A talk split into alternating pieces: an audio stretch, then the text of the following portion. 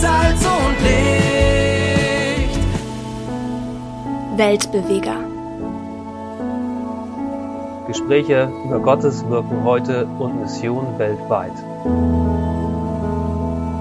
Herzlich willkommen, liebe Missionsbegeisterten da draußen. Ich begrüße euch zu einer neuen Episode von Weltbeweger, dem Podcast der Allianzmission. Hier berichten wir über Gottes Wirken weltweit und Mission heute.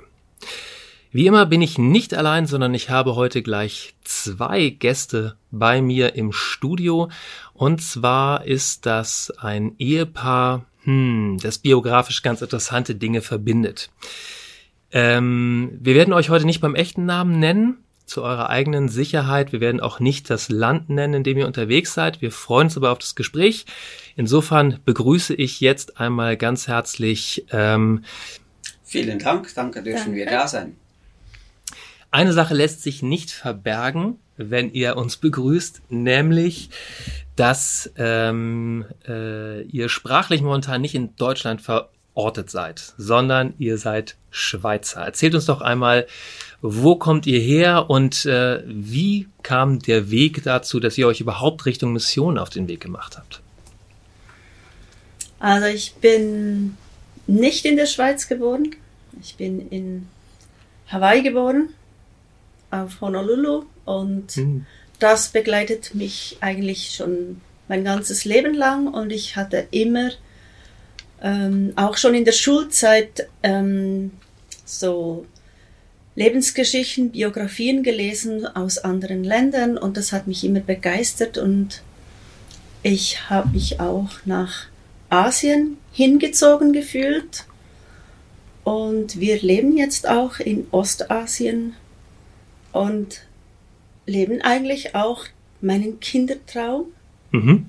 aber nicht nur meinen, sondern auch Okay. Naja, also ähm, äh, ich bin natürlich aus sehr bürgerlichem Haus in, im Zentrum der Schweiz, in der Nähe von Bern, da bin ich aufgewachsen und äh, habe mir nie gedacht, so weit weg zu reisen überhaupt. Und als wir das erste Mal 1996 dann nach Ostasien ausreisten, äh, das war auch mein erstes Mal im Flugzeug. Das mhm. war schon ein Challenge. Also ich wusste, mhm dass ich in den Bergen auf 3000 Meter über Meer tief verschneit im Sturm bei minus 20 Grad überleben kann. Mhm. Ob ich das auch in den Tropen bei plus 30 oder 40 Grad machen, überleben kann, das wusste ich damals nicht.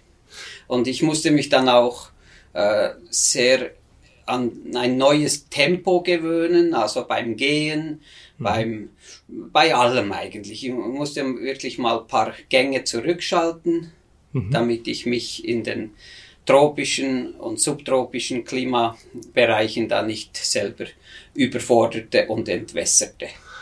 Okay, wir haben jetzt hier in der, in der Schale schon mal äh, Honolulu, äh, Schweizer Bergdörfer und Ostasien. Wie habt ihr beide euch eigentlich kennengelernt?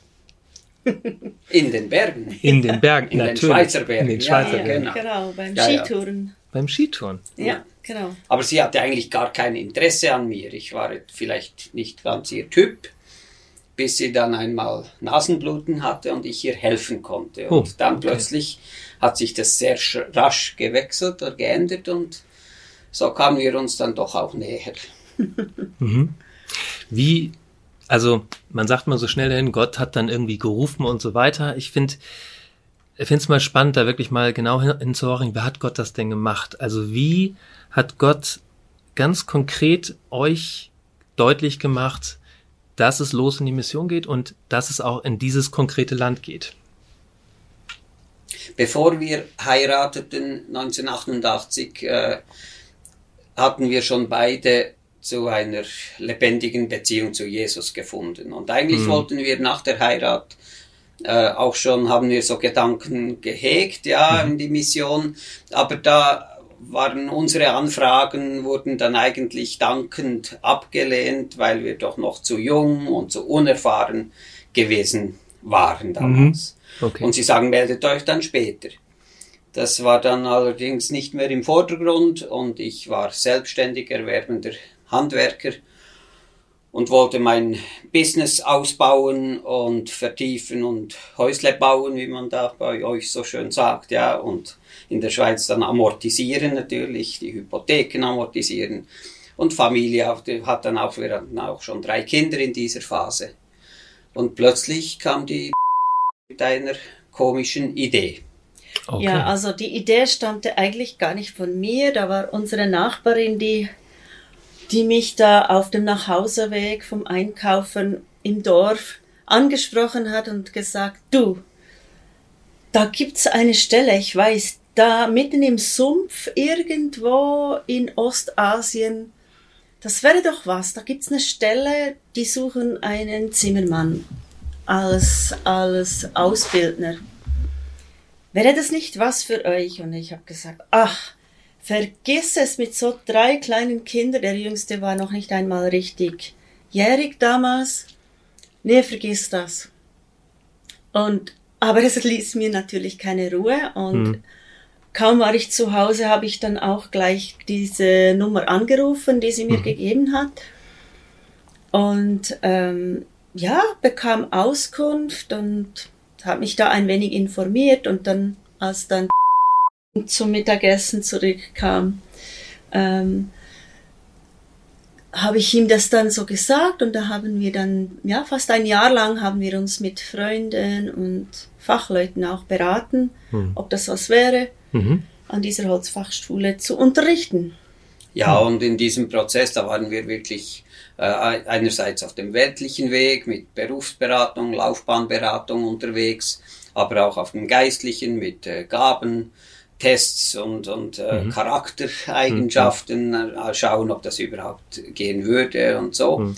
Und das Jahr dauerte sicher mindestens ein halbes Jahr, bis dann der Entscheid auch klar wurde, mhm. ähm, doch, wir gehen. Und wir haben uns dann auch entschieden, ähm, das All-In zu machen. Also nicht mhm. halbe Sache, sondern mhm. wir haben dann wirklich unser Geschäft, das damals schon doch schon sieben Jahre alt war und richtig gut lief, das haben wir verkauft. Okay. Und haben uns entschieden, okay, wir brechen ab. Hm. Das hat dann auch verschiedene ähm, Reaktionen ausgelöst auf der Seite von äh, die Eltern, da sie eben auch schon in Hawaii waren und so äh, äh, Abenteurer waren hm. damals die haben gesagt, oh super, macht das, das ist das Beste, das ihr machen könnt.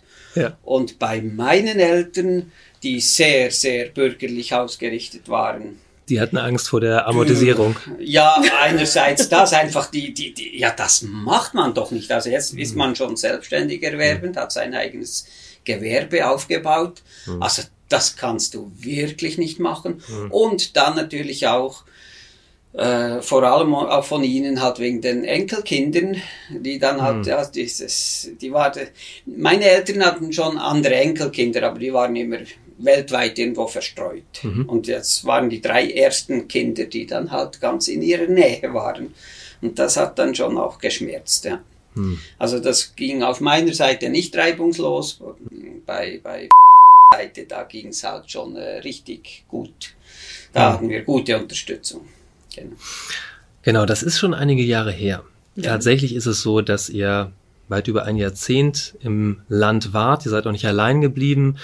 Äh, noch weitere Missionare sind mit vor Ort gewesen, Leute, die über Kurzzeit oder auch längere Zeit da waren. Ähm, mich würde erstmal interessieren, wirklich so ein ganz anderer Kontext. Ähm, du hast es erwähnt, ja, Berge, aber ich sag mal, Schweiz hat eine andere Temperatur als äh, tropisches Klima in Ostasien. Seid ihr ins Land gekommen und das war Liebe auf den ersten Blick? Dieses Land für euch, inklusive dem, was euch dort auch kulturell begegnet ist? Ich glaube schon, weil ähm, also das, das andere, das hat mich immer angezogen, das, das, das ich noch nicht kannte. Hm. Und die Hitze hat uns beiden eigentlich nicht zugesetzt, auch mir nicht. Und mhm. wir sind am Anfang auf einem großen Fluss am und auf dem Fluss gewohnt. Also wir konnten mhm. jede, jede Zeit konnten wir in den Fluss springen mhm. oder auch schwimmen gehen. Ja, ähm, ja das, das war eigentlich nicht die Herausforderung. Mhm. Die Herausforderung war dann eher äh, festzustellen, alleine als Weiße in diesem Dorf zu sein. Hm. Das war dann vor allem für mich, weil dann in der Schule aktiv war und ich unsere Kinder angefangen habe zu unterrichten. Ähm, ja, ich war oft alleine und wenn er dann auch noch Holz suchen ging, hm. mehrere Tage oder Wochen, okay. äh, dann war ich dann wirklich auf mich alleine gestellt. also Holz suchen heißt jetzt nicht das Klischee ein Arm voll, sondern nee, du hast dir angeguckt, wo man, wo man, wo man ein paar voll. Lastwagen, okay, ja. ja. Genau, und das war dann wirklich nicht ganz einfach für mich so. Mhm. Das heißt, du warst, genau, du warst in einem, sag ich mal, im äh, ruralen Umfeld, also auf, auf dem Land, mhm. Als einzige Weiße, mit den Kindern, dein Mann unterwegs. Ja. Wie, wie hast du das äh, auch diese Zeit auch glaubensmäßig äh, verlebt, verlebt? Was hat dir da gut getan? Wie hast du Gott in der Zeit erlebt? Da war ich, glaube ich, schon noch nicht so wirklich gefestigt auch hm. und ähm, habe mich auch, ja, manchmal passierten Sachen, die ich noch nie vorher gesehen oder gehört ha habe. Zum Beispiel?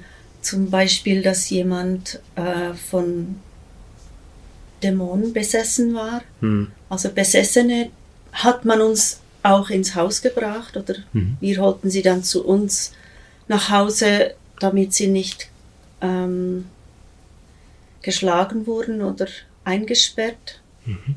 Ähm, ja, das waren auch verstörende Sachen, die ich da sah und einfach auch nicht, noch gar nicht verstanden habe. Mhm. Ich komme aus einem, aus der Landeskirche mhm. und da hat man, ja, der Heilige Geist, das war eigentlich auch schon nicht mehr so sehr präsent. Mhm. Und äh, das war für mich sehr neu, sowas. Ja, im durchschnittlichen deutschen Gottesdienst begegnet man nicht so viel dämonisch Besessenen. Ganz also, genau. zumindest nicht offensichtlich. Ja. Ja.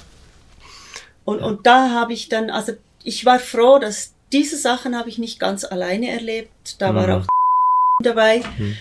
Und er hat dann auch übernommen. Und, aber mhm. wir haben wirklich das, was wir gemacht haben, intuitiv gemacht und nicht, weil wir wussten, wie man da jetzt gegen mhm. solche Sachen ankämpfen kann. Mhm. Wie war es für dich von den Schweizer Bergen ab ins tropische Klima? Wie war es für dich das Ankommen? Was war schwer in der Startzeit? Wie hat sich dein Herz für das Land er, äh, erwärmt? Also die Erwärmung, die passierte sehr schnell.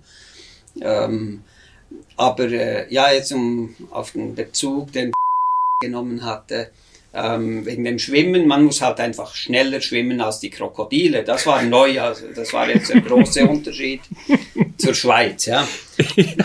Genau. Und, und ähm, ja, äh, wir haben wirklich eine starke Berufung gespürt. Mhm. Und es war meine beste Zeit, die ersten drei, ich sage mal drei Jahre in diesem Einsatz, das waren wirklich, ich glaube, die besten Jahre, die ich je verbracht habe. Vorher war ich selbstständig erwerbend, hatte Angestellte und es war wirklich immer dieser Druck, ähm, Ende Monat muss Geld da sein, müssen flüssige Mittel da sein, um die Angestellten bezahlen zu können. Mhm. Man musste schauen, dass man rechtzeitig Rechnungen schreibt und mhm.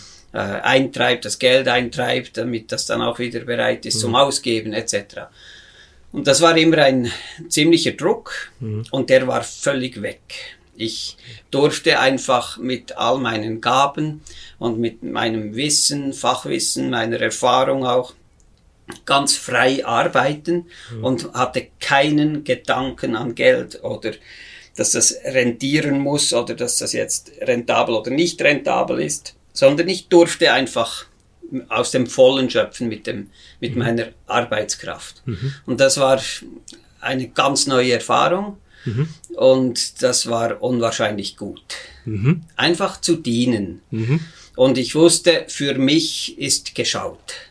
Okay. Das war ein ja. ganz neues Feeling, ein, ein neues Erlebnis und ähm, entsprechend äh, war das Ankommen schon einfach. Mhm. und eben ein paar Gänge langsamer. Also ich, man merkt dann, wenn man so ganz, ganz einfache Arbeiten am Schreibtisch macht, mhm. ohne Aircondition irgendwo im Dorf und der Schweiß läuft einfach nur so, so runter, da darf man dann nicht allzu hektisch mehr unterwegs sein. Mhm. Es gab eine Entschleunigung in meinem Leben und das war primär mal sehr gut. Okay dann kamen schon auch eben die Herausforderungen, ja, auch gerade auf der geistlichen Ebene. Und ähm, in, zwischenmenschlich mit Leuten aus einem anderen Kulturumfeld sich anzugewöhnen, äh, dass halt gewisse ähm, Prozesse anders laufen als in einem durchschnittlich mitteleuropäischen Land. Mhm gewisse administrative Belange mit der Regierung ganz anders laufen, mhm. obwohl wir damals noch gar nicht so viel damit zu tun hatten. Aber trotzdem, man musste dann doch schon mal ein paar Tage auf der Immigration zum Beispiel sitzen, bis man mhm. dann alle Stempel und Fingerabdrücke und alles erledigt hatte. Mhm. Und äh, das war schon auch ein Angewöhnen. Und mhm. als wir dann auch das erste Mal in Urlaub reisten zurück in die Schweiz für ein paar Monate, war das dann auch so, wow, ja, so könnte es ja auch sein. Ja. Als wir dann wieder die Schweizer Verhältnisse ja. so richtig wahr, ja, man hat es dann mehr, sehr viel stärker wahrgenommen, mhm. dass es halt in gewissen Bereichen riesige Unterschiede gibt. Mittlerweile, denke ich, haben wir uns so fest gewöhnt, sowohl ans eine wie ans andere, mhm. dass auch das Hin und Her switchen zwischen den Kulturen, mhm. das fällt uns, glaube ich, nicht mehr schwer. In, ja. ja, hin und her switchen musstet ihr tatsächlich, weil ihr ähm, sehr schnell, sehr radikal aus dem Land raus musstet. Dazu kommen wir noch. Erstmal würde mich noch interessieren, in den über einem Jahrzehnt, dass ihr da vor Ort wart, ist richtig viel gewachsen. Es sind mehrere Businesses entstanden, also einmal eine holzverarbeitende äh, Fabrik, ähm, ein Gästehaus, ähm, eine, ein, eine Art Reisebüro, wo ihr Touristenreisen anbietet. Ihr habt eine Stiftung auf den Weg gebracht, die sich für nachhaltiges Investment in die Region einbringt. Was genau macht ihr da? Wie, wie funktioniert das? Wie Inwiefern seid ihr der Missionare und vielleicht auch, warum seid ihr verdeckt in dem Land? Äh, nehmt uns ein bisschen mit rein in das, was Reichsgottesarbeit da in Ostasien bedeutet. Also ich möchte zuerst vorwegnehmen, dass in dem Land ähm, eigentlich erwünscht und erwartet wird, dass wir unsere Religion leben. Mhm. Also eure Religion als Christen. Ganz genau. Mhm. Und dass wir auch entsprechende Aktivitäten machen. Bei uns zu Hause dürfen wir ganz frei, mhm. so Hauskreis oder Gebetskreis oder sowas. Das ist alles im üblichen Rahmen, Männerarbeit oder Frauenarbeit. Das ist alles möglich. Mhm. Haben wir auch gemacht. Äh, am Sonntag ähm, in die Kirche. Das ist mhm. auch alles im, im grünen Bereich. Aber es ist strikte verboten, Traktate zu verteilen oder irgendwelche missionarische Tätigkeiten, wo wir selber im Vordergrund stehen, mhm. auszuüben. Und da sind wir vor allem mit einheimischen Organisationen, mhm. also ist eine, äh, sind wir mit ihnen unterwegs, die stehen dann vorne. Mhm. Und die machen ihre Programme, wir nehmen sie einfach mit oder mhm. ermöglichen ihnen Reisen, damit sie mhm. auch ins Hinterland können. Oder wir unterstützen auch Evangelisten oder Pastoren, je nachdem, wo mhm. die gerade sind und was die gerade brauchen. Mhm. Am allermeisten ermutigen wir aber Christen, die in einem animistischen Umfeld sind. Mhm. Animistisch habt ihr eben schon angedeutet, vielleicht können wir da jetzt mal ein Stück tiefer reingehen. Du hast gesagt, da kam jemand dämonisches besessen daher. In dem Land ist es so, dass neben anderen Religionen, die sehr stark sind, der Animismus traditionell äh, sehr stark verankert ist, kommt dadurch ähm, äh, viel auch zu Vermischungen, also das christliche, animistische und auch aus anderen Religionen, Traditionen miteinander vermischt werden. Was bedeutet das, wenn man den Leuten begegnet? Was macht das aus? Ja, im Alltag äh, bei uns in Europa ist halt die, muss man den Leuten erklären, dass es möglicherweise eine sichtbare und dann auch eine unsichtbare Welt gibt. Und sie werden es nicht alle glauben. Sie werden es nicht alle Genau. glauben. Ja. Und in Ostasien ist es einfach so präsent im Alltag, ist jederzeit, alles ist irgendwie beseelt. Mhm. Und selbst ähm, seien dies jetzt monotheistische Religionen oder auch andere Religionen, östliche Religionen, die leben mit sehr vielen geistlichen Größen und Dimensionen. Okay. Und das ist Alltag.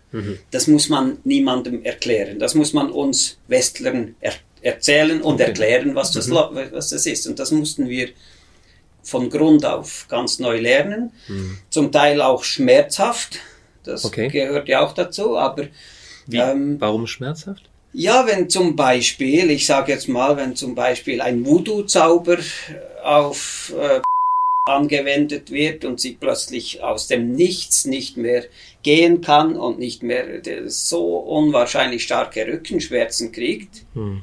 Und dann äh, holt man die, die Frau, die uns halt gelegentlich mal massiert, das ist eine, eine Art Dorfhebamme. Hm. Und kaum beginnt die zu massieren, sagt sie dann halt, ah, da ist ein Zauber. Und ich, wenn ihr wollt, kann ich sofort einen Gegenzauber starten. Der kommt aus der und der Region. Das ist vielleicht ein paar hundert Kilometer weit entfernt. Und wenn ihr wollt, kann ich gleich einen Gegenzauber starten.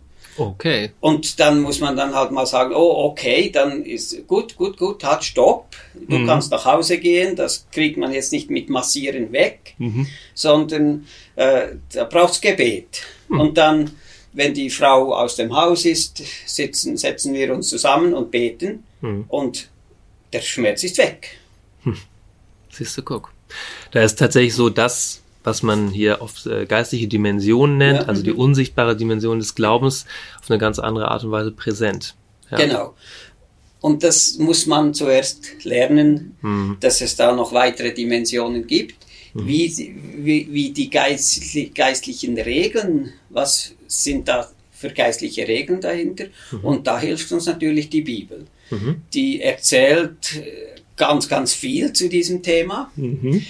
Das hören wir in, unser, in unseren durchschnittlichen mitteleuropäischen Ländern eher wenig im Gottesdienst. Je, nach, Gem- je nach Gemeindeausrichtung. Je nach Gemeinde aber, natürlich, ja. Mhm. aber äh, dass das so präsent ist im Alltag und allgegenwärtig, das erfährt man eher selten. Ja. Und deshalb, auch wenn wir Zeugnis geben von diesen Geschichten, von denen wir viele, sehr viele haben, Mhm. ähm, dann muss man durchaus immer auch etwas vorsichtig sein, wem darf man wie viel erzählen. Mhm. Und es gab dann schon auch Leute bei uns in der Schweiz, die sagen, ja, die dachten, ja, die haben vielleicht etwas zu viel Sonne abgekriegt oder sowas, dass da plötzlich so Halluzinationen entstehen von Sachen, von denen man doch einfach weiß, dass das zum Mittelalter gehört Ja. und nicht in unsere Zeit. Aber das, dieser Umgang, der brachte uns auch je länger, je näher an Gottes Herz. Und das ist, was wir heute ganz klar sagen, uns fällt es viel leichter in unserem Land, äh, diesen Glauben, diese Beziehung zu, zu Jesus einfach so ganz praktisch im Alltag vom Aufstehen bis zum Schlafen gehen und wenn es nötig ist, mittendurch beim, in der Nacht beim Erwachen oder Aufwachen, einfach aus dieser Beziehung zu leben. Und wenn wir dann längere Zeit in, wieder zurück in Europa sind, äh, ist, ist das eher anspruchsvoll, diese Beziehung im Alltag dann auch so zu leben. Man ist viel stärker getaktet Ja. durch äußere Umstände, die Ja. uns bestimmen, die uns einen Takt vorgeben, Geschwindigkeit vorgeben, Pflichten, To-Do-Lists Ja. und äh, in unserem Land, da fällt es uns eigentlich fast leichter, eine Not-to-Do-List Mhm. zu führen, was wir nicht machen wollen. Genau. Und, äh, und eine Sache, die viele der Missionarinnen und Missionare immer wieder berichten, ist halt auch, dass in herausfordernden Kontexten tatsächlich auch Glaube ganz anders relevant ist, weil mit anders existenzielleren Nöten Richtig. ganz alltäglich mhm. konfrontiert ja. ist. Das äh, mhm. wird bei euch auch so sein. Ja. Du hast ähm, berichtet, genau, also einmal, ihr seid Ermöglicher, das heißt, ihr geht nicht selber los und evangelisiert, mhm. sondern ihr seid Ermöglicher, einmal was Transport und Mittel und derartiges angeht, aber auch was so die Zugänge angeht, mhm. dass einheimische äh, Evangelisten und einheimische Christen bestärkt werden, ausgerüstet werden, an die richtigen Plätze kommen. Das ist der eine Aspekt. Was macht ihr noch im Land? Ja, dann auch Beziehungspflege. Also mhm. wir haben mittlerweile ein sehr großes Beziehungsnetz in der ganzen mhm. Provinz und die ist zweimal so groß wie die Schweiz. Mhm. Oder? oder noch mehr. Oder noch mehr, mhm. sehr wahrscheinlich. Die Ausdehnung, wo wir uns bewegen. Und ja, das Wichtigste in allem ist immer wieder einfach füreinander Zeit haben, da mhm. sein. Sei das bei uns in der Stadt, mit Gästen, aber auch mit Nachbarn, ein mhm. Schwatz mit den Nachbarn oder du in der Holzfirma mhm. präsent sein, mhm. zuhören, aber dann auch Austausch. Also wenn zum Beispiel dann ein Evangelist eine Predigt gehalten hat am mhm. Sonntag und wir da in einem abgelegenen Dorf sind, dann wollen die immer noch zusammensitzen nachher und auch austauschen, wie das aus unserer Sicht zu sehen sei, das, mhm. was gerade gepredigt wurde. Und das mhm. ist natürlich auch spannend. Mhm. Das heißt, ihr sitzt dann da, ihr dürft nicht evangelisieren, aber ihr sollt schon erzählen, wie ihr das seht. Äh, ja, ich, ich sehe die innere Spannung der Sache, ja. Also mhm. die Leute vom Dorf, die möchten natürlich, dass wir predigen. Klar. Aber ja. von der Regierung her, da ist mhm. es verboten und das machen wir auch strikte nicht. Ja. Aber ergänzend zu einer Predigt, das kann man ganz gut. Das ist mhm. ja nicht evangelisieren, weil mhm. sie fragen ja, was wir mhm. dazu denken. Was ist so ein, ähm, vielleicht eine Begebenheit, ähm, wo jemand äh, in, dort in Ostasien zum Glauben gekommen ist, was euch besonders in Erinnerung geblieben ist? Und was ist die große Herausforderung, wenn Leute aus diesem animistischen Kontext zum christlichen Glauben kommen? Ähm, grundsätzlich denke ich, ist die, der Animismus und die, die ganzen Bindungen an diese Ahnengeister, die, äh, das sind wie, wir können uns das vorstellen wie Ketten. Mhm. Diese Ketten, die binden Leute, die verhindern, dass Leute äh, sich bewegen können, sich äh, leicht fühlen können. Mhm. Und das Evangelium von Jesus Christus, das äh, sagt uns einfach, dass wir in ihm alle Fülle kriegen und im Überfluss. Mhm. Und das stellen wir immer wieder fest, selbst bei Christen, die vielleicht schon in der zweiten oder sogar in der dritten Generation Christen sind mhm. und aus christlichem Haus oder in christlichem Haus aufgewachsen sind, mhm. dass die immer noch sehr, sehr stark mit Aberglaube und alten Traditionen äh, verbunden sind und man mhm. macht's einfach und es ist dieser Begriff von der Kultur, Sie sagen dann häufig auch, es ist halt unsere Kultur und, und man muss dann dort wirklich unterscheiden, inwiefern ist Kultur eben Kultur Mhm. Also zum Beispiel eine Kultur, dass man Flechtmatten herstellen kann oder äh, Tragkörbe oder, oder mhm. äh, Hüte zum Beispiel aus, aus Rattan oder aus anderen Naturmaterialien und diese Kultur dann eben auch pflegt, dass man oder Instrumente baut oder so, auch Gegenstände des täglichen Bedarfs herstellt.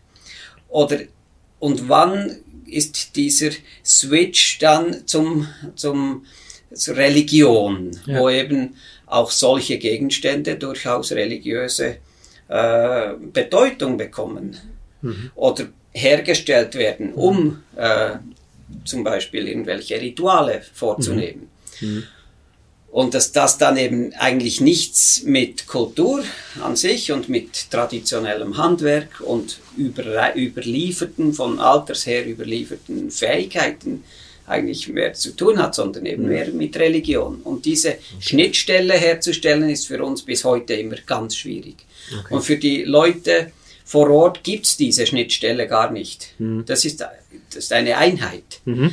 Und selbst wenn sie dann zum Christentum konvertieren, äh, bleiben diese Bindungen häufig oder in aller Regel bestehen. Okay, das heißt, alle, alle Rituale, mhm. die teilweise halt auch mit ihren Ahnen zu tun haben, ja. die äh, die religiöse Konnotation in ihrem Kontext haben mhm. und so weiter, die werden einfach weitergeführt und das Christentum kommt dazu. Genau, Der Glaube ja. an Jesus kommt dazu und die Reflexion darüber, dass das, dass das miteinander kollidiert, das kommt dann wahrscheinlich erst, wenn sie merken, dass da okkulte Belastungen sind oder wie, wie wird das ja, deutlich? In aller Regel merken sie das gar nicht okay. erst. Also als Beispiel mhm. jetzt die Landwirtschaft, ja, dann äh, mhm beim Wanderfeldbau, da werden zuerst äh, die Geister besänftigt im Wald, bevor man äh, Wald roden darf. Weil die, mhm. das, äh, das ist ein Eingriff in die Harmonie der Natur und der Umgebung und dann werden zuerst mal die Geister müssen besänftigt werden mit Opfergaben.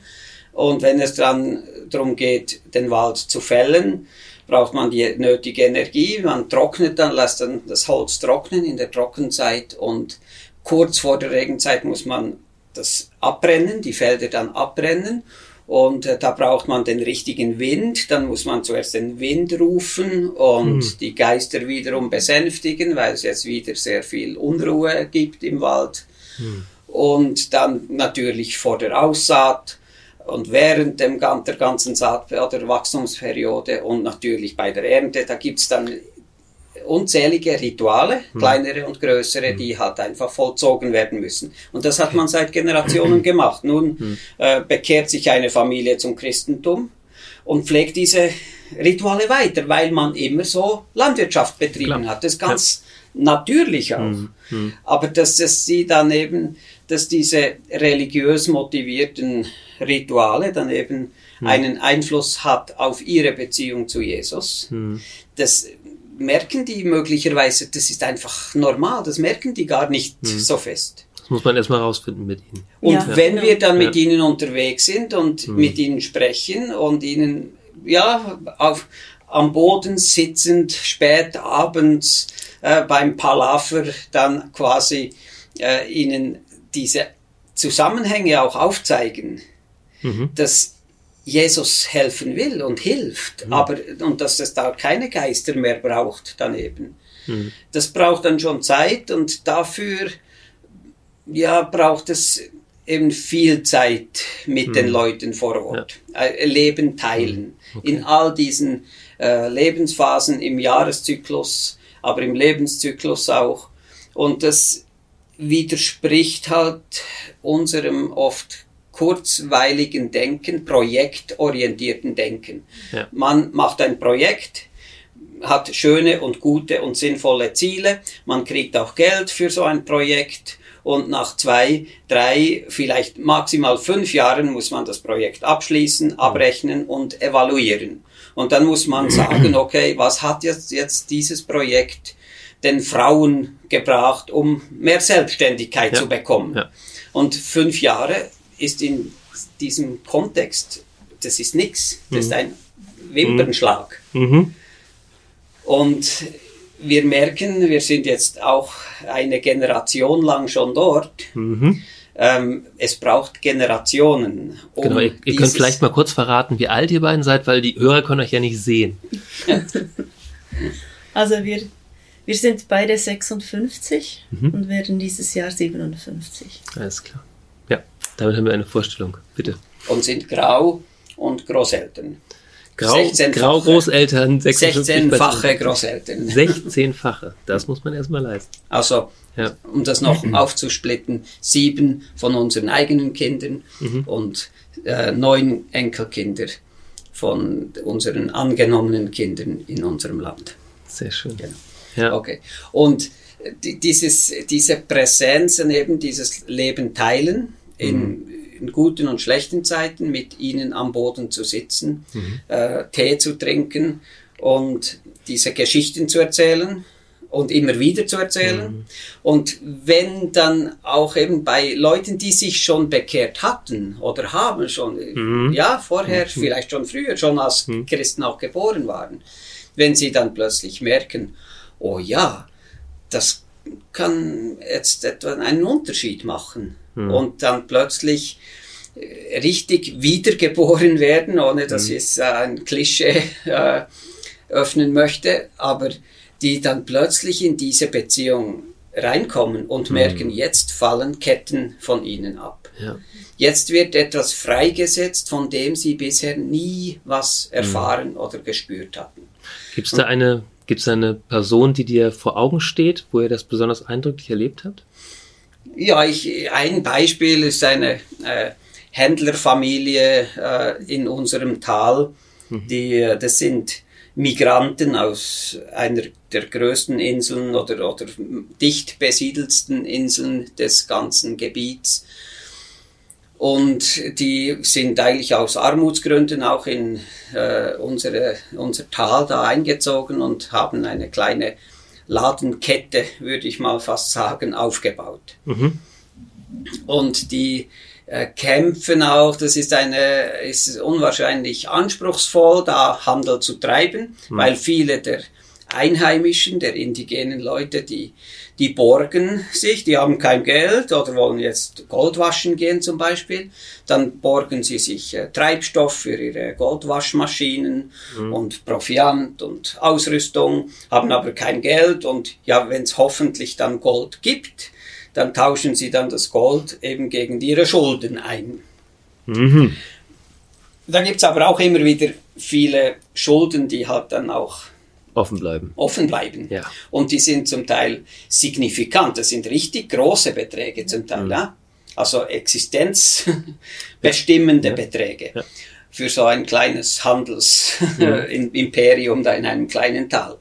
Und äh, dann haben wir zum Beispiel haben wir mit dieser Familie geistliche Hausregeln eingeführt. Mhm. Und über Nacht, also das war dann wirklich sehr, sehr äh, imposant. Mhm.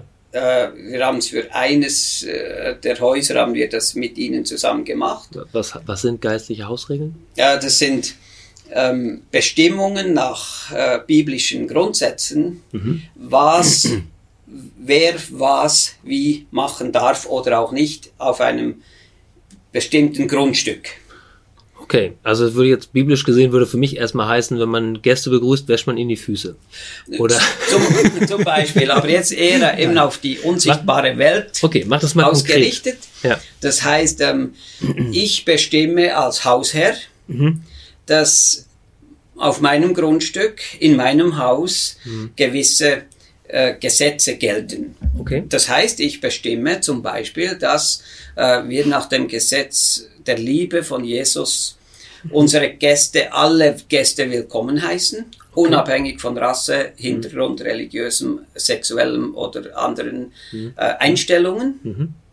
Und die sind herzlich willkommen, mhm. aber die müssen sich an gewisse Regeln halten. Okay. Und das heißt zum Beispiel, dass wenn Leute, Menschen zu uns kommen mit gewissen dämonischen Belastungen, dann binden wir per schriftlicher Befehl, der dann auch am Haus oder in, in unseren Räumen ange, aufgehängt ist, mhm. dass diese Dämonen sich während dem Aufenthalt in unserem Haus nicht manifestieren dürfen. Das heißt, sie werden. Die Dämonen halten sich an Papier. Oh ja.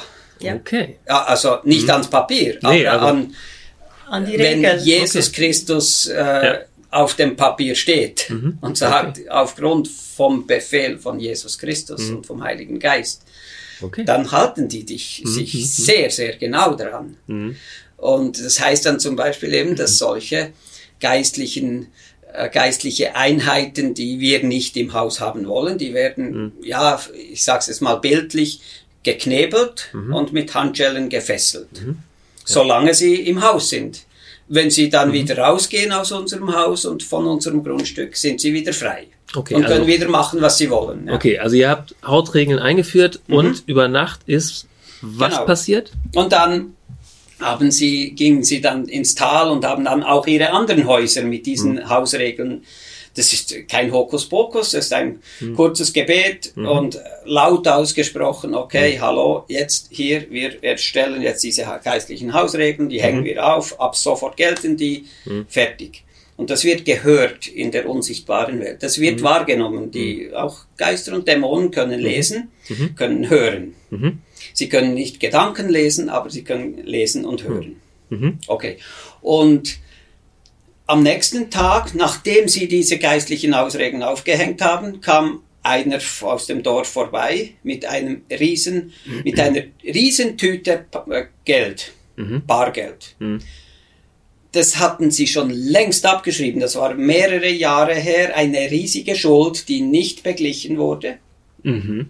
Am nächsten Tag marschierte der ins Haus mit einer riesigen Tüte und hat einen riesigen Betrag Geld ihnen übergeben und gesagt, ich will meine Schuld begleichen. Ich habe den Eindruck bekommen, ich muss jetzt meine Schuld begleichen. Hm. Und die Frauen, die das, das Business da machen, die sind aus allen Wolken gefallen, mhm. haben uns das dann auch ge gesagt. Mhm. Sie seien ganz überrascht gewesen und ich habe gesagt, ja, das ist die Folge der geistlichen Hausregeln. Mhm. Siehst du, guck. Und äh, so, solche hm. Erlebnisse machen wir in vielerlei Hinsicht, mhm. in vielerlei Hinsicht. Mhm. Das ist jetzt ein konkretes Beispiel. Ja. Wir haben da Dutzende ja. weiterer solcher Beispiele. Ich, ich danke dir, äh, danke dir für den Einblick, also mal ein bisschen wirklich in die Kultur, in die Tiefe mhm. zu tauchen. Es wäre so viel spannender, das wirklich ganz konkret machen zu können, konkret übers Land und auch noch konkreter über die Kultur reden zu können.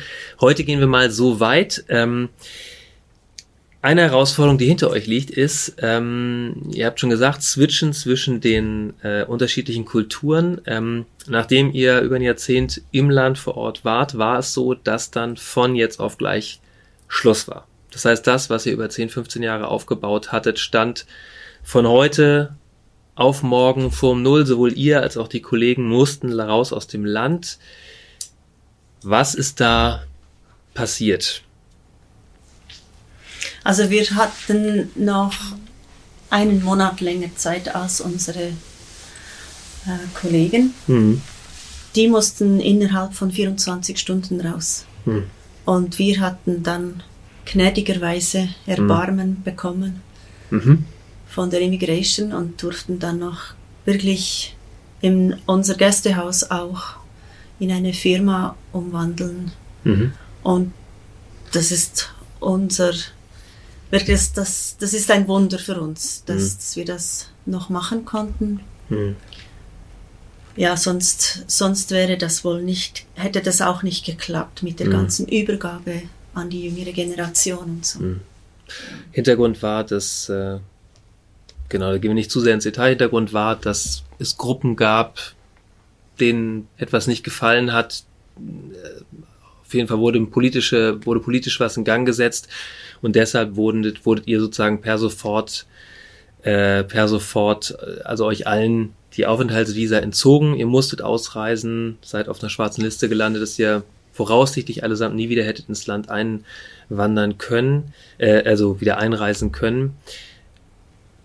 Wie ist dieser Moment für euch gewesen? Ihr habt da, ihr habt euer Herz, euer Leben reingegossen, ihr habt euch reingelebt in diese Kultur und ich sag mal, Du hast gesagt, ein Jahr, äh, fünf Jahre sind äh, ein Wimpernschlag, also wart ihr drei Wimpernschläge gerade mal im Land und auf einmal ist das von jetzt auf gleich alles in Frage gestellt. Mhm. Wie, wie ist es euch damit ergangen? Was, also wie, wie ging es euch persönlich damit und auch was habt, was, was habt ihr Jesus dazu gesagt? Hm. Ja, also zu Beginn war es einfach einmal ein, ja, Schock sicher, aber dann auch mhm. ein, äh, intuitives Reagieren. Man hat dann wirklich versucht, äh, alles äh, zu regeln, so viel noch mhm. zu regeln ist und möglich ist. Äh, da haben wir auch ganz viel Eingreifen von Gott äh, wahrgenommen, mhm. wo Sachen, die wir zum Teil jahrelang versuchten, Änderungen, Anpassungen in unserer Struktur und so weiter, die plötzlich über Nacht äh, waren Türen offen, um mhm. Änderungen vorzunehmen und Anpassungen zu machen. Mhm. Äh, da reagiert man dann erst vorerst einmal und mhm. muss man halt einfach äh, in dieser Situation rasch und ohne unkompliziert äh, schnell handeln. Aber ähm, sicher ja, die, es war halt für uns extrem unvorstellbar oder unverständlich, weil wir überhaupt nichts anderes gemacht hatten, als wir eben äh, sogar äh, fünf Wimpernschläge lang immer gemacht haben. Wir mhm. haben uns immer sehr, sehr bewusst an die Regeln und Gesetze des Landes gehalten. Mhm. Wir haben immer sehr kooperativ mit den Behörden zusammengearbeitet, sehr proaktiv, äh, auch sie immer mhm. involviert, ihnen gesagt, was wir mhm. machen. Die mhm. wussten halt genau seit Jahren und Jahrzehnten. Mhm. Und dann sollte das plötzlich doch äh, ein Grund gewesen sein zu einer Ausrei Ausweisung. Äh, das war dann schon sehr unverständlich. Zuerst sah es auch nur aus, so wie äh, eine sechsmonatige, mhm. äh, längeres Timeout. Der Chef der Immigration hat uns auch gesagt, ja, ja, nehmt das jetzt als sechsmonatigen Urlaub und kommt dann wieder erholt und versöhnt wieder zurück, um weiterzumachen. Und äh, plötzlich während dieser Zeit, wo wir dann jetzt in der Schweiz waren auch, äh, wurde es dann auch klar, dass, dass jemand versucht, uns lebenslänglich rauszuhalten. rauszuhalten mhm. ja. Und das ja. war dann richtig, da wurde es dann richtig äh, schwierig, weil wie zu Beginn des Gesprächs schon angedeutet, wir haben uns äh, entschieden, damals in die, in die Mission zu gehen mit All In. Ihr habt also alles hinter euch gelassen. Nichts da gelassen. Wir mhm. haben alles mitgenommen mhm. und alles investiert. Also unsere Altersvorsorge, alles. Mhm. Und das mag für die einen vielleicht äh, blauäugig und grob fahrlässig erscheinen. Für uns war das eine Konsequenz. Ein Ja ist ein mhm. Ja und wir gehen diesen Weg und wenn mhm. Gott uns dann auch zurückberuft oder andere hm. andere Ziele und andere Berufung hat, hm. ähm, dann ist es dann auch Zeit, sich wieder neu auszurichten. Hm. Und äh, deshalb wurde es dann eigentlich erst während des Aufenthalts in der Schweiz dann so richtig happig. Hm. Und da haben wir sehr viele Fragen an Gott. Das ist unbestritten. Äh, wir haben gerade vor ein paar Tagen von jemandem gehört, der hätte auch gebetet und er hätte gesagt, aber Herr, da hast du jetzt einen Fehler gemacht. und das haben wir ja auch gedacht. Ja. Ähm, vielleicht kann ich auch noch sagen, du hast da gefragt, ja, wie es uns dabei ging. Ja. In der ersten Zeit, ich konnte es gar nicht wahrhaben. Mhm. Ich, ich dachte, weil wir hatten ja noch einen Monat Zeit, mhm. ähm, ich dachte, ich will bereit sein. Ja. Herr, ich verstehe das absolut nicht. Ja. Aber ich nehme jetzt mal Abschied von all meinen Orchideen und so, die mhm. ich, und auch von Freunden. Mhm. Und, und das war sehr gut, dass ich das gemacht habe. Mhm. Ich hatte noch kein Jahr, das mhm. alles dazulassen. Aber es war gut, dass ich das gemacht habe, weil dann in der Schweiz, ich wusste, ich habe bewusst Abschied genommen. Und ich denke, das ist schon etwas, das, das man sich manchmal gar nicht so vorstellen kann, wenn man nicht richtig Abschied nehmen kann, mhm. dass das dann einen immer wieder einholt. Mhm. Und was mir am meisten geholfen hat, wo ich überzeugt bin, das waren all unsere Beter, also mhm. auch die Allianzmission hat da ganz, ganz stark auch für uns gebetet. Mhm. Ähm, und das haben wir wirklich gespürt, indem dass wir nämlich wirklich durchgetragen waren. Mhm. Wir hatten auch Gelegenheit dann, wir bekamen einen Coach und, und der begleitete uns wirklich und auch die hat uns sehr stark begleitet in der mhm. ersten mhm. Zeit. Fast täglich haben die uns angerufen, mhm. wie es uns geht.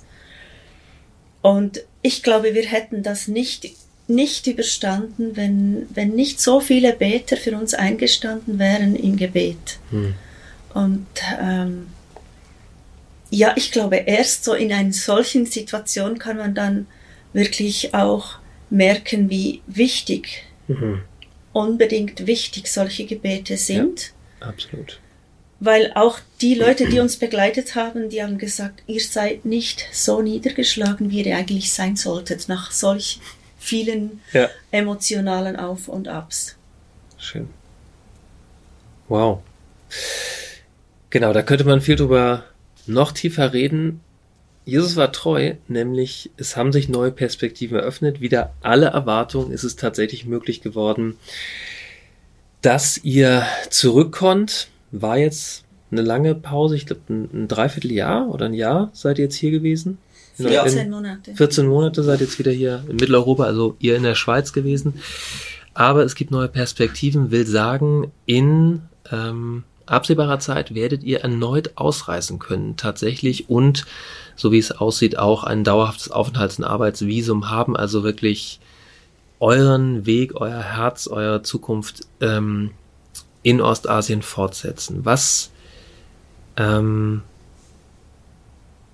mit welchen Gefühlen, Wünschen, Hoffnungen brecht ihr neu auf?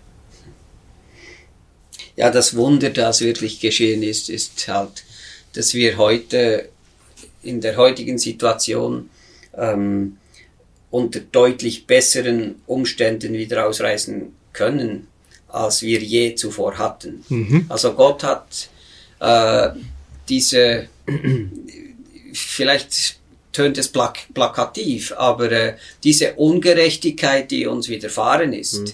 gewendet und hat uns Gerechtigkeit verschafft. Mhm. Er hat mhm. uns Recht gesprochen und mhm. hat, hat ähm, uns jetzt den Weg wieder geöffnet. So ein und, fast so eine Art Josef-Moment. Sie ja, haben es böse gemeint, schon, aber ja. Gott hat es gut gemacht. Ja, genau. Ja. Hm. Und durch die erzwungene Übergabe zum Beispiel von unseren privaten Assets mhm. und unserem Gästehaus, das bis anhin privat war mhm. und jetzt konnten wir das noch vor der Landesverweisung in eine Firma überführen und jetzt ist, hat unser Schwiegersohn die operationelle Führung davon, von diesem Gästehaus übernommen.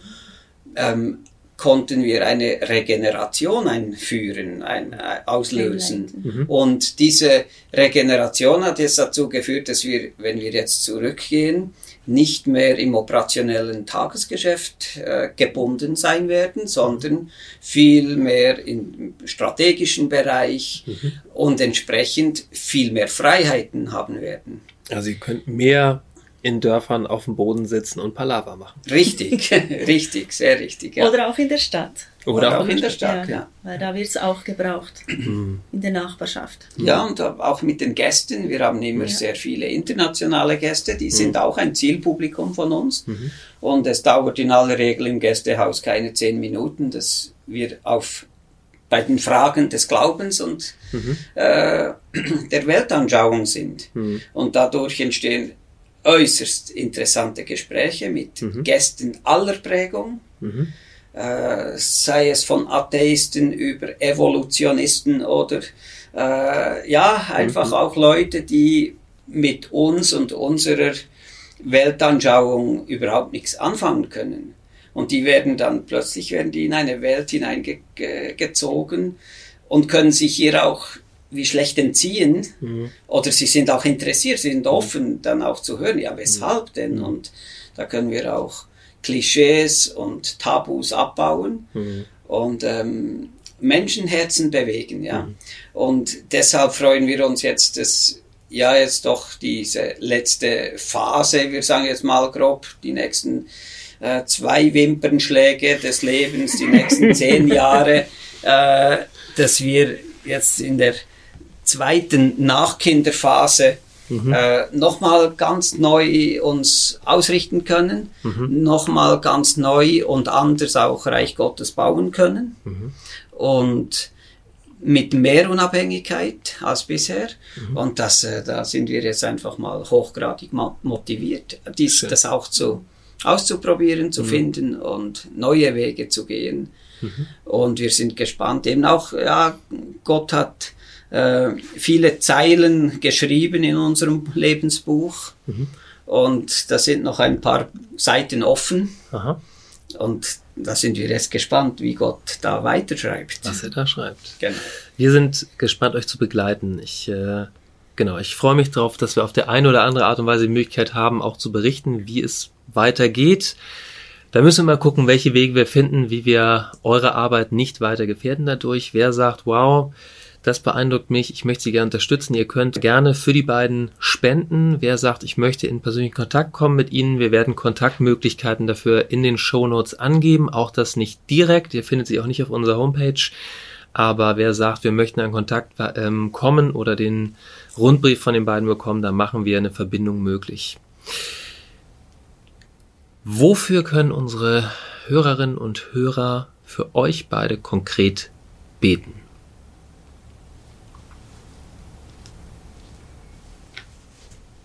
Einerseits äh, leben wir aus dieser Beziehung äh, zu Jesus und das ist eigentlich auch schon gerade alles, mhm. was wir brauchen, mhm.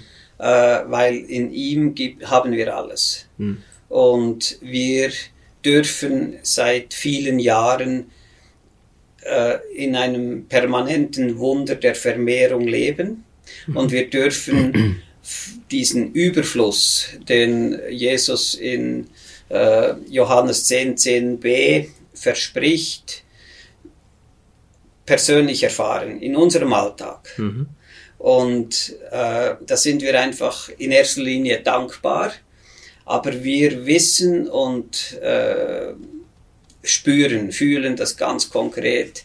Wir sagen immer, das Gebet der Heiligen ist das Benzin der Engel, die uns begleiten. Gut. Und die Engel Gottes, die, Herr, die himmlischen Herrscharen, die hm. brauchen Benzin, die brauchen okay. Treibstoff. Sehr gut. Und da ist es, geht es nicht um hohe Treibstoffpreise, da hm. geht es um Gebet. Und hm. das sind besonders auch Menschen, die vielleicht fühlen, dass sie jetzt schon in der letzten Lebensphase sind, nicht mehr beruflich produktiv sind. Ähm, vielleicht fühlen sich die einen oder anderen als Last für die Gesellschaft, aber sie können beten. Sie können beten. Und dieses Gebet, äh, das ist enorm wichtig. Und ja. wir wissen auch, dass diese Generation der Beter hm. eher am Aussterben ist aber wir hoffen auch auf neue, junge Menschen, die wirklich die Kraft dieses Gebets entdecken mhm. und sich in dem auch widmen. Ja. Dann äh, nenn du uns doch noch ein paar konkrete ja. Stichworte. Wofür kann die neue Generation und die alte Generation von Betern mhm. loslegen? Also ich denke, es kommt wirklich nicht darauf an, wie alt oder jung man ist oder sich fühlt, aber konkret beten für Einheit, mhm. Einheit von und mir in erster Linie, weil mhm. wenn wir nicht einig sind, dann gibt es nur Chaos, mhm. aber dann auch in unserer Kernfamilie, Einheit mit unserer Kernfamilie, dass auch unsere Kinder sich versöhnen können mit der ganzen Situation, mhm. dass wir weg sind, dass wir mhm. nicht einfach so abrufbare äh, Großeltern sind. Mhm. Ähm, man darf auch gerne dafür beten, äh, dass Leute, die wir begleiten und frisch zum Glauben gekommen sind, dass die wirklich auch beschützt werden. Mhm. Vieles, auch wenn sie konvertieren aus einem anderen Glauben, gerade aus dem Glauben, der am meisten vertreten ist, äh, kann es sein, dass sie die ganze Familie verlieren, hm. was dann wirklich nicht nur Einsamkeit, sondern auch Armut bedeutet. Hm. Ja. Also dass man wirklich auch für solche Leute betet und ganz klar auch für alle Pastoren, Evangelisten und alle, die sich einsetzen, um hm. damit das Wort Gottes verbreitet wird, dass die einfach besonders beschützt werden und mhm. nicht angegriffen werden. Okay. Danke. Oder, in ihren, in den Angriffen bestehen können. So. Ja, so. Angegriffen werden, werden sie, sie, so, so oder so. so. Ja. ja, genau. genau. genau. Liebe Hörer, ihr habt es gehört. Betet los, äh, gebt den Engeln Treibstoff. Ähm, das braucht es. Zum Schluss das Schwerste. nämlich welchen einen Satz und auch wirklich nur einen Satz gebt ihr unseren Hörerinnen und Hörern mit?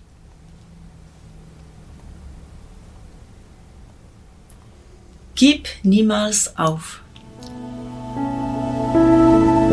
Danke für Ihr Interesse und dass Sie so Teil von Gottes weltweiter Mission sind.